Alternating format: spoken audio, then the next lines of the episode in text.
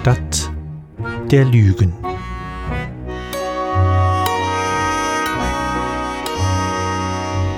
Ein Hörspiel von Tim Süß.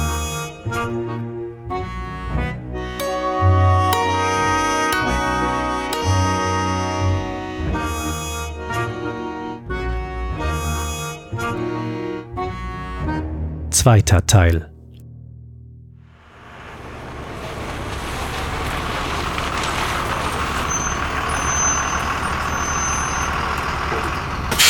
Voilà, liebe Freunde, hier sind wir wieder. Ich hoffe, die heutige Ausflug hat Ihnen gefallen. Morgen Nachmittag werden wir die Kunst von dem berühmten Museum Louvre besuchen. Bis dahin sagt Ihnen Serge au revoir et à bientôt. Ah, bin ich froh, endlich aufstehen zu können. Ah, die Sitze in diesem Bus haben wahrscheinlich noch den Zweiten Weltkrieg erlebt. Oh, ich freue mich auf das Abendessen und ein heißes Bad. Sie haben eine Badewanne in Ihrem Zimmer? Also ich nicht. Wir sind ja auch in einem Doppelzimmer und müssen uns das Bad teilen. Sinaidan Lokovna, Sie haben doch nicht etwa ohne uns gegessen? Ich bin untröstlich, Bogdan Mironovic. Aber ich hatte einen Bärenhunger. Hallo Janja, wie war der Ausflug? Interessant. Wir waren auf einem kleinen Landschloss aus dem 17. Jahrhundert. Sehr prunkvoll. Aber die Fahrt war doch etwas anstrengend. Das ist wahr. Und du? Was wollte der Botschafter von dir? Ach, nichts Wichtiges.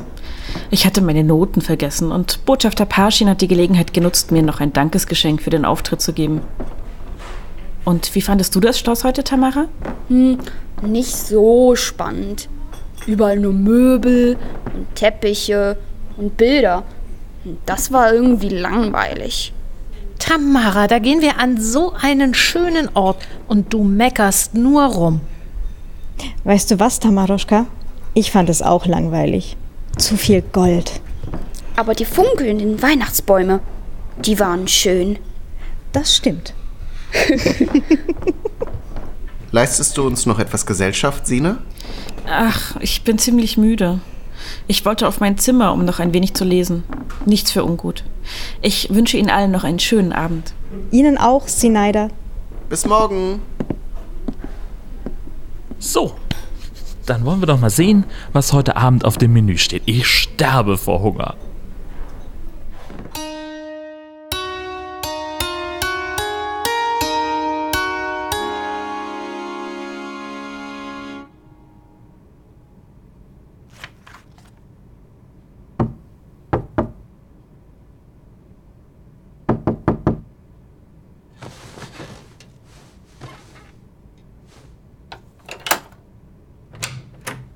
Ja? Ich bin's. Lass mich rein. Janja? Moment, ich zieh mir nur kurz was über. Mach schnell, nicht, dass mich noch jemand sieht.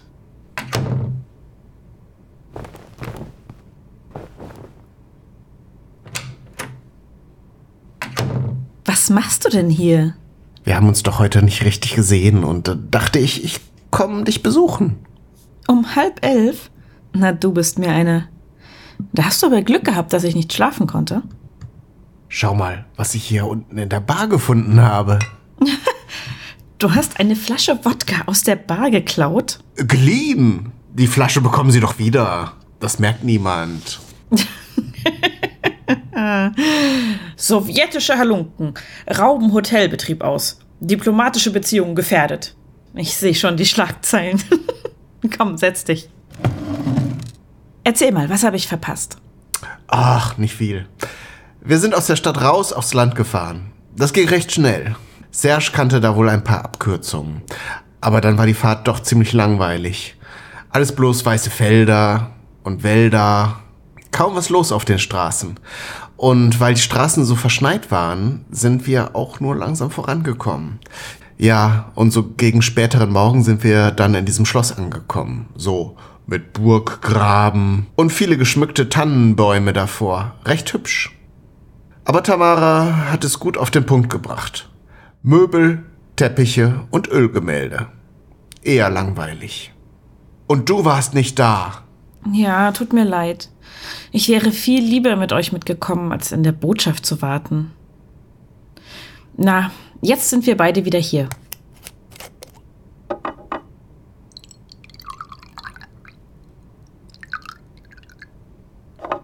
Auf Paris. Auf ein Wiedersehen in Paris. Nastrovje. Wie geht es deinen Eltern? Ganz gut. Meine Mutter unterrichtet immer noch in der Grundstufe, mein Vater arbeitet im Finanzministerium. Sie werden älter, auch wenn sie es nicht wahrhaben wollen. Ich sehe sie leider nicht so oft. Podolsk ist eben schon ein Stückchen weg. Ich wünschte, ich könnte sie öfter besuchen. Ja, das verstehe ich. Wohnst du denn auch in Podolsk? Mhm. Ganz in der Nähe des Stadions. Das ist ganz nett. Juri Anatol, meine zwei besten Freunde, und ich können dann einfach zu den Spielen rüberlaufen. Und du? Hast du Freunde? Sicher alles hübsche Musikerinnen. Und Musiker. Ja, im Orchester lernt man sich recht gut kennen. Besonders, wenn man den Dirigenten nicht mag.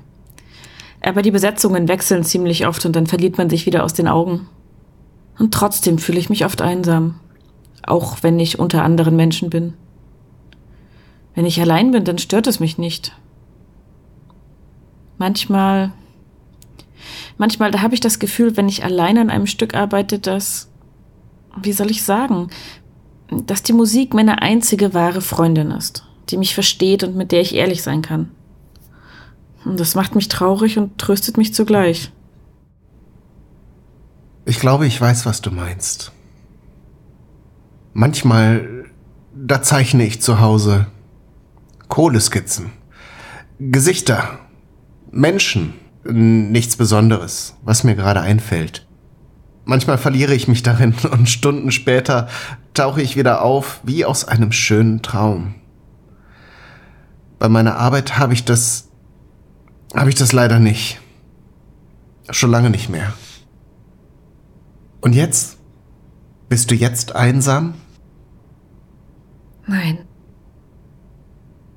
Wahrheit oder Pflicht, Sinaida Lukowna? Pflicht. Dann küss mich.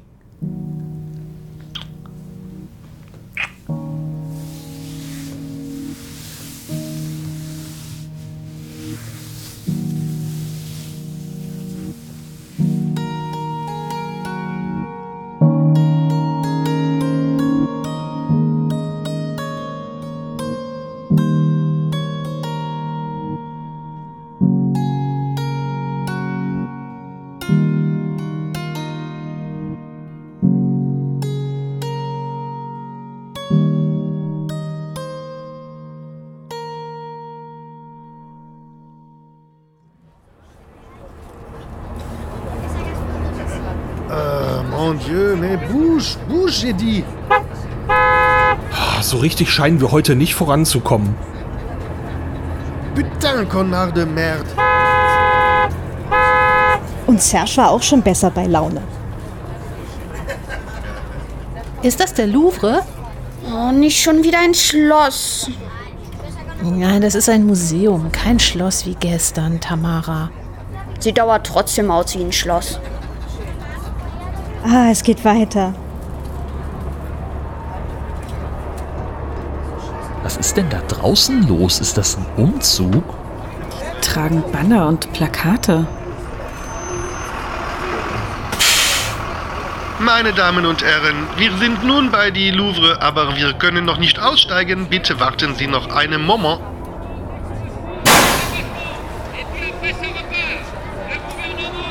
Ah, Genosse Sorokin fragt den Polizisten, was da los ist.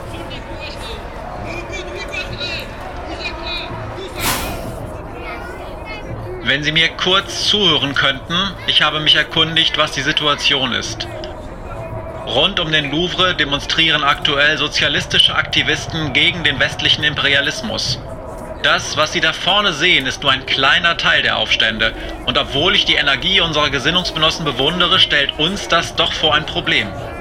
Große Teile des Museums sind deshalb aus Sicherheitsgründen unzugänglich, da es möglicherweise zu Auseinandersetzungen mit der örtlichen Polizei kommen könnte. Oh nein. Und was machen wir jetzt? Können wir nicht ins Museum? Mama, fahren wir jetzt ins Hotel zurück? Ich habe aber auch eine gute Nachricht. Ein Teil des Flügels, den wir besuchen wollten, ist offen. Sie werden also trotzdem einige berühmte Werke zu Gesicht bekommen. Lange bleiben können wir leider nicht. Ja, also immerhin. Glück im Unglück, sag ich immer. So, Monsieur Dame, bitte aussteigen Sie auf die linke Seite und warten Sie auf die Trottoir.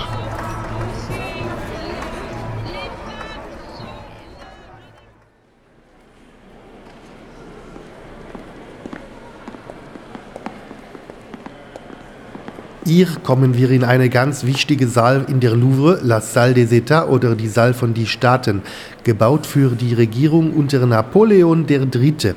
Auf diese Seite, bitte folgen Sie mir.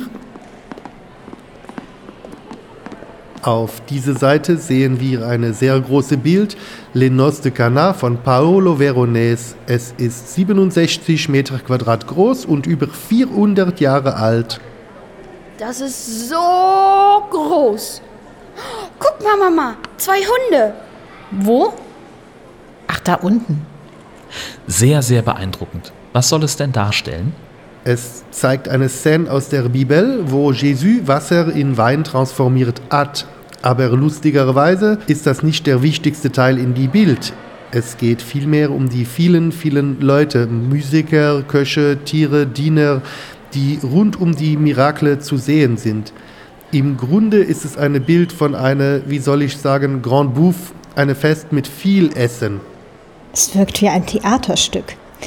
Als wenn all diese Leute nur für den Betrachter auf einer Bühne stehen. Ah ja, das ist sehr typisch für die Stil von die Renaissance, sehr äh, opulent. Und auf die andere Seite von die Saal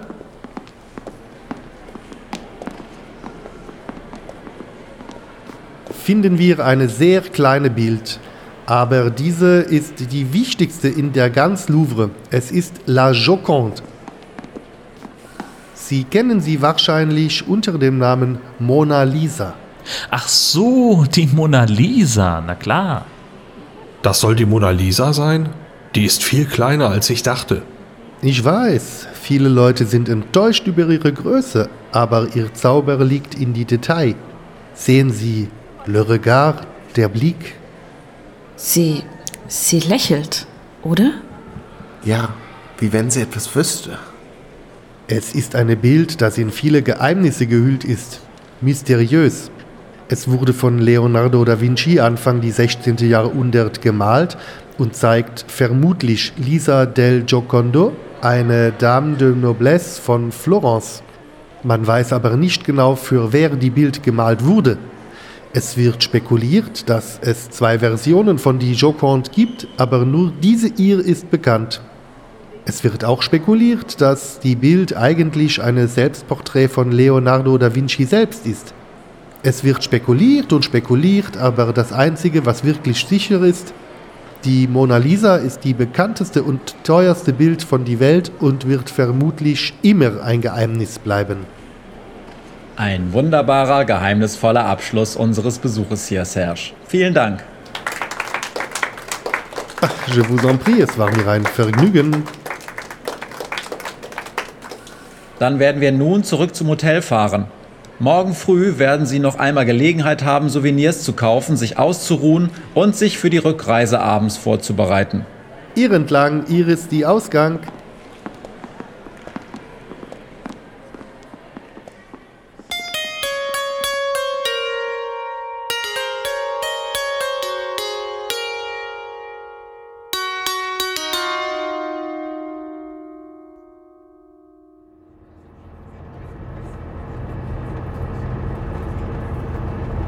Ach, Pogdascha, nur noch morgen und dann müssen wir wieder nach Hause. Die Zeit vergeht viel zu schnell, wenn man verreist. Dann hat es dir gefallen, Vanya? Ja, es war wunderschön und romantisch. Findest du nicht? Mhm, ein bisschen schon. Mein alter, grummeliger Eisbär. Sogar dich traut die Stadt der Liebe auf. Und nicht nur dich. Schau mal, die zwei. Hm? Da vorne, Julian und Zinaida. Sie hat ihren Kopf auf seine Schulter gelegt. Da ist wohl mehr als Freundschaft entstanden. Ach ja. Wenn nicht hier, wo sonst?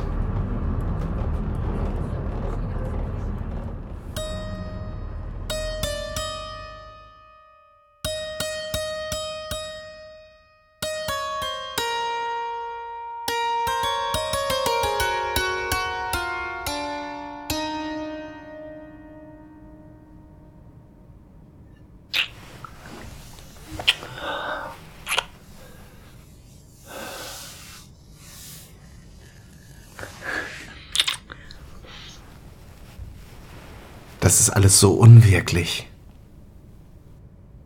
Hm? Was meinst du? Das hier. Du und ich. In diesem Zimmer. In diesem Bett. In dieser Stadt. Wie in einem Traum. Hm, ja. Wer von uns träumt den Traum wohl? Wer weiß.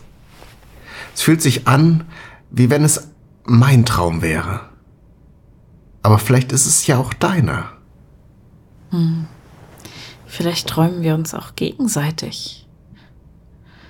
Oder wir sind der Traum eines anderen. Glaubst du an Schicksal? Hm. Ich habe einmal ein Bild gesehen. Ich weiß nicht mehr von wem. Darauf war ein Blatt auf der Oberfläche eines Sees abgebildet, in dem sich die Bäume spiegelten. Darunter konnte man einen Fisch erkennen, einen Karpfen. Ich glaube, wir sind wie dieses Blatt auf dem See. Wir schauen hinauf zu den Bäumen, von denen wir gekommen sind. Vielleicht vermissen wir sie. Und wissen, dass wir irgendwann auf den Grund des Sees treiben werden. Ob von einer Welle überspült oder durch unsere eigene Schwere. Ob Schicksal oder nicht, Janja, spielt es eine Rolle? Solange wir hier treiben? Mit dir lasse ich mich gern treiben. Hm. Ich mich auch mit dir. Und wohin treibt es dich zu Hause? Ach, das weiß ich selbst nicht so genau. Womöglich treibe ich an der Stelle und warte auf eine Wildente, die mich ans Ufer trägt. Wie die aus der Oper? Welche Oper? Na, Peter und der Wolf. Das waren doch zwei Schwäne. Ein schwarzer und ein weißer. genau, zwei Schwäne, die auf einer Zauberflöte spielten.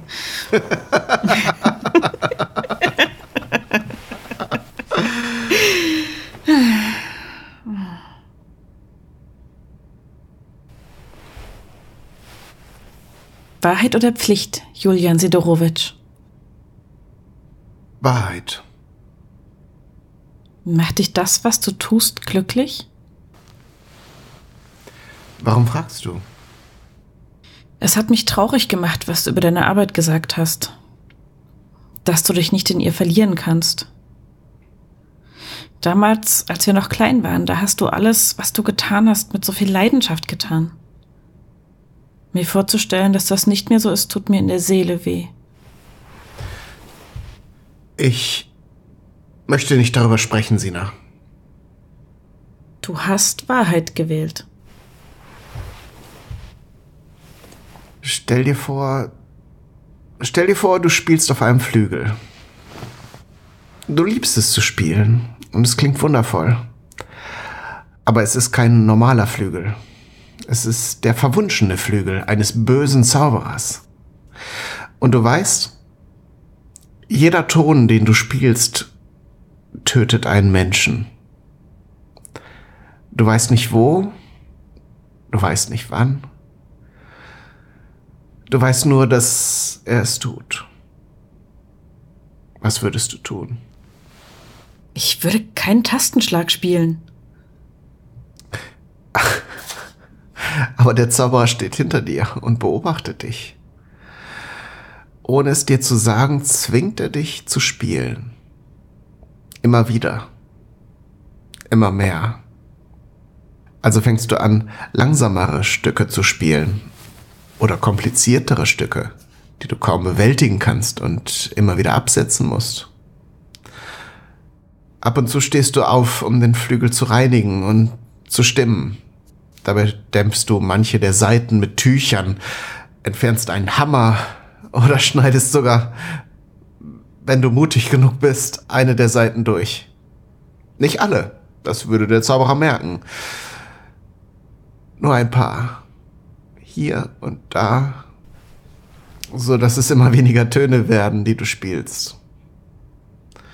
Und du hoffst inständig, Inständig hoffst du, dass dein Peiniger das Interesse an deiner Musik verliert, dich in Ruhe lässt, dich vergisst.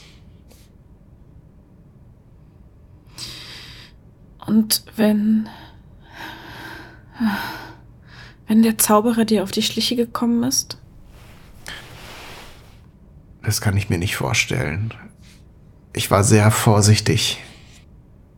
Janja, ich. Sie. Sie verdächtigen dich. Sie sind sich nicht sicher, aber sie vermuten, dass du irgendetwas getan hast. Oder nicht getan hast, sonst. Sonst? Sonst wäre ich nicht hier. Vor einer Woche haben sie mich verhaftet und verhört, wegen irgendeiner lächerlichen Kleinigkeit. Subversive Musik hätte ich gekauft auf dem Schwarzmarkt. Sina. Und mir gesagt, mir würde der Prozess gemacht. Ich käme in ein Arbeitslager, wenn ich nicht. Wenn ich nicht nach Paris ginge, um dich auszuhorchen. Sina! Was. Was hast du ihnen gesagt? Nichts. Nichts habe ich ihnen gesagt. Aber jetzt. Jetzt, wo du mir genau das erzählt hast, was sie vermuteten, dass du deine eigene Arbeit hast und sie sabotierst. Oh, Janja, was soll ich denn bloß tun?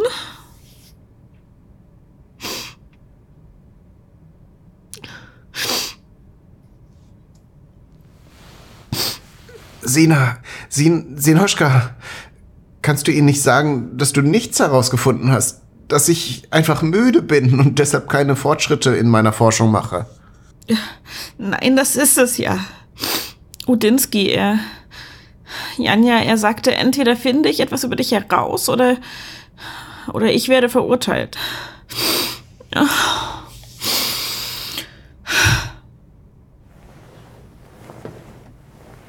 Janja, lass uns. Lass uns gehen. Gehen? Wohin? Weg. Fort von hier. Jetzt. Wie? Wir kommen noch hier nicht raus. Sorokin, er hat unsere Pässe. Und vielleicht stehen wir unter Beobachtung.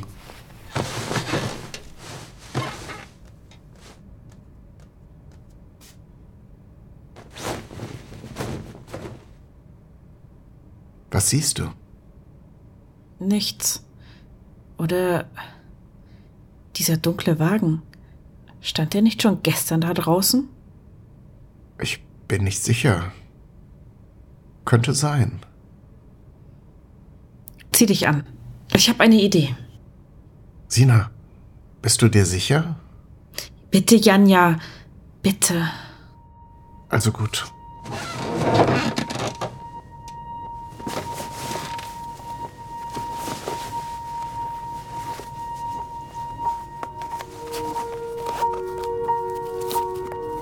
Nimm deinen Mantel.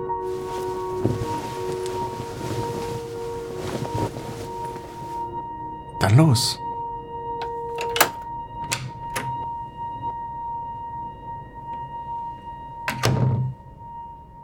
Fortsetzung folgt.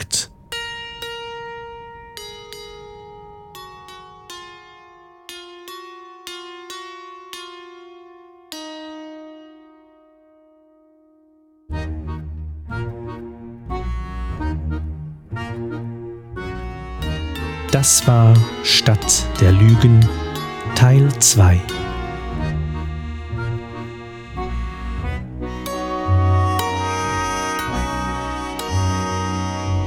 In den Rollen Kati Frenzel als Sina, Kai Du als Julian,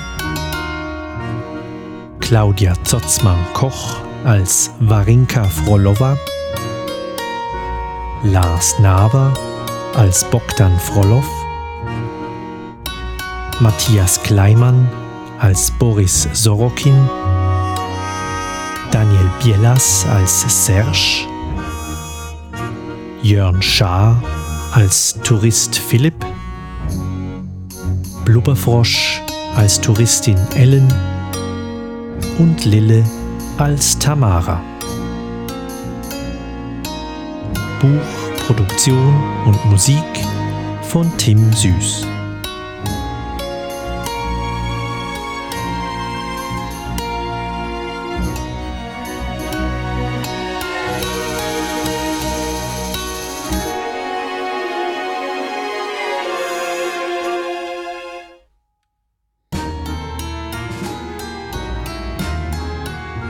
Dies war eine Produktion des Geschichtenkapsel-Podcasts.